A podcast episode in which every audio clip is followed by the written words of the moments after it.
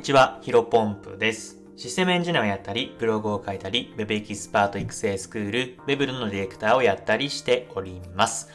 このチャンネルでは、新しい時代を個人の力でコツコツ歩んでいこうコンセプトに、僕自身の価値観や考え方を発信していきます。えー、本日なんですけども、利用者目線、完全紹介制の不動産仲介サービスに依頼するメリット、デメリット、えー、こういったテーマでお話をしていきたいと思います。あの、まあちょっと大前提というかね、ちょっと補足的な話をすると、まあタイトルに、えー、利用者目線っていうのはつけているのはきちんと理由がありまして、えっ、ー、と、まああの、後日ね、え経営者目線というか、まあ、うんと、不動産仲介サービスを運営してる、まあ経営者目線、運営者さん、運営者目線の、まあ、メリット、デメリットっていうのもお話できればなというふうに思っているんですけども、まあここはね、かなりニッチというか、うん、まあフルコミの不動産営業とか、やってる人とか、うん、まあなかなかね、あの、該当の、あの、当てはまる人が少ないので、まあまずはね、えっ、ー、と、結構知りたいよっていう人が多いと思われる、まあ利用者目線、普通にお部屋探しをされ、したい人、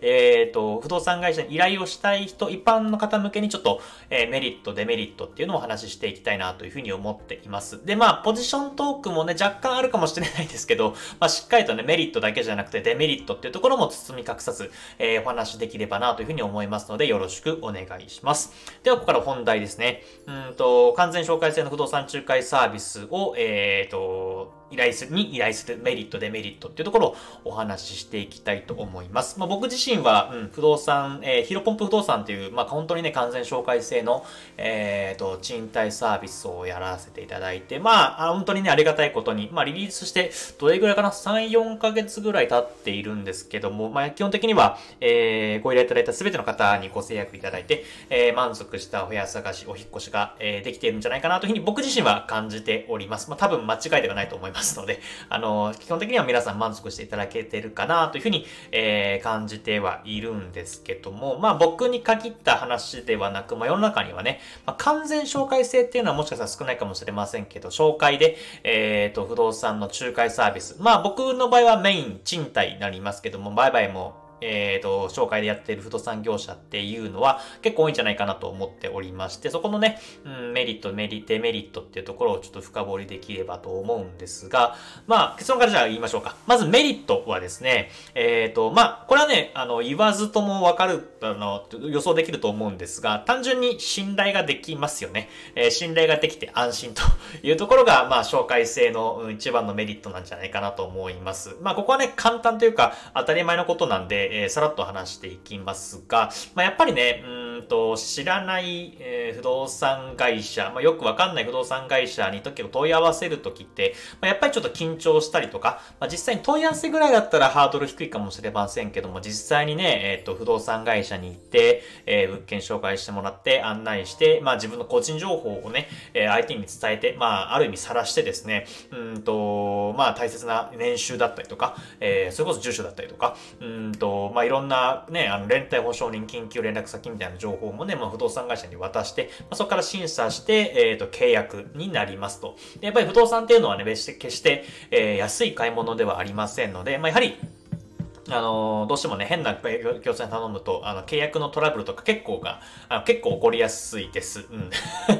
うん。ここはね、えっ、ー、と、まあ、僕もね、いろんな本当に今まで1000組以上のお客様ご案内してきましたけども、うん、やっぱりね、過去不動産会社でこんなトラブルがあったみたいなこともありますし、もちろんね、僕自身も、えっ、ー、と、まあ、なんていうのかな、えー、言い訳せずに言うと、まあ、僕自身もね、全力でやっていましたけども、やっぱり少なからず、えー、クレームだったりとか、えー、トラブルっていうのは、まあ、やっぱり1000組もね、やらせていただいてると、うん、やっぱりあったなというふうに思っておりますので、やっぱここはね、えー、となかなか難しいところで、えー、初対面の方にと、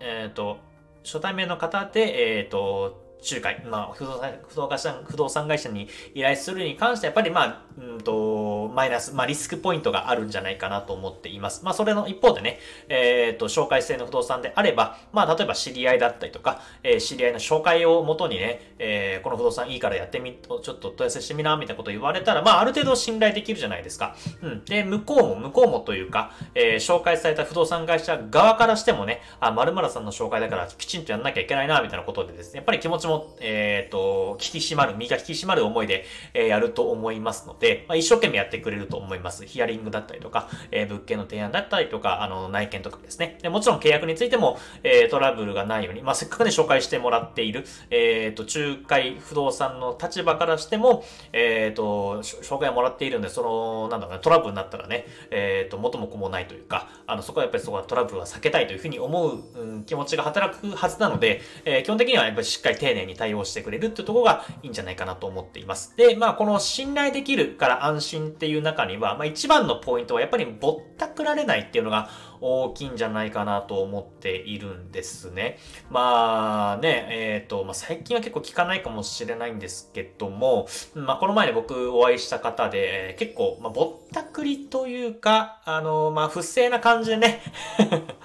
えっと、請求したりとか、やっぱりまだまだ不動産会社としてはあります。うん。あの、本当にね、あの、多分10年前とか比べたら少なくなってきているとは思うんですけども、やっぱまだまだ、えっ、と、なんだろう、ね部屋探しを慣れてない方を、まあ、こういうもんですよ、みたいなことを言ってね、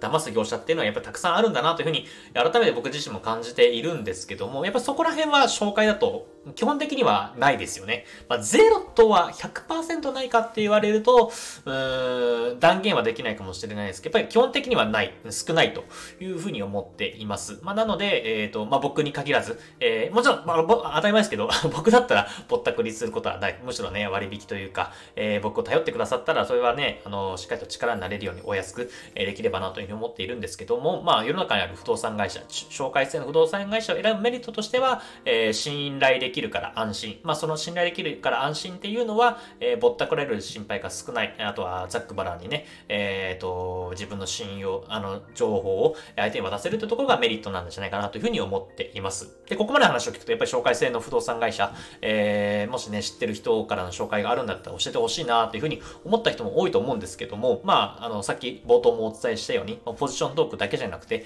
えしっかりとデメリットっていうところもお話しできればなと思っています。で、紹介制の不動産会社に依頼する最大のデメリットはですね、うんと、断られにくいっていうのが一番ですね。うん。これがね、あの、紹介制の、うん、仲介の最大のデメリットじゃな、なんじゃないかなというふうに感じています。で、しっかりと深掘りをしていくと、まあ、やっぱりね、紹介されたからには、えー、まあ、あの、まるさんなんか紹介されました、あの、いいって聞いたので、ぜひお願いします、みたいなことを言うとですね、まあ、向こう、向こうっていうのは、えー、不動産会社ですね。で、まあ、しっかりと対応してくれるんですけども、まあ、やっぱりね、まあ、人間なので、人間同士なので、合う合わないとかって多分あると思うんですね。まあ、あとは、えっと、紹介をされたタイミングングとか、えー、そう、それこそ繁忙期だったりとか、まあその人の担当者がね、たまたま他の業務も重なって忙しい時だったら、ちょっとね、えー、対応が雑だったりとか、まあよく悪いえー、風に受け取ってしまって、まあ、ちょっとこの人微妙だなっていうふうに思ったとしてもね、まあ、やっぱりね、断りにくいんですよね。まあ、一回お願いしてしまった手前、えー、内見もお願いしてしまった手前、えっ、ー、と、まあ、紹介されてる手前、やっぱりちょっと断りにくいんじゃないかなというふうに感じています。感じていますというか、えー、感じるんじゃないかなと思っています。まあ、具体的にもっと言うと僕もね、えっ、ー、と、不動産業者、あの、入社したてぐらいの時はね、まあ普通のお客さんいなかったので、まあ友人に、まあその時当時 Facebook かな ?Facebook で、あのー、不動産会社に入社したんで、あの、ぜひね、知り合いで、えっ、ー、と、僕の仲介、えー、もちろん割引するので、あのまあ練習代って言うとちょっと失礼かもしれませんけども、まあ初心者だけど、えっ、と、まあ先輩のフォローもしっかりあるから、あの、探したい人をぜひどうぞ、みたいなことをね、あの結構、あのツイッターじゃなくて、あの時 Facebook か。で発信したら、まあ何人か来てくださったんですけど、実際ね、あの、5、6人かな、えー、友人来てもらいましたけど、実際ね、制約になったのは3人、半分ですね。でそれ以外の人はね、ちょっとそこから気まずくなって、あんまり会う機会もなくなっちゃい、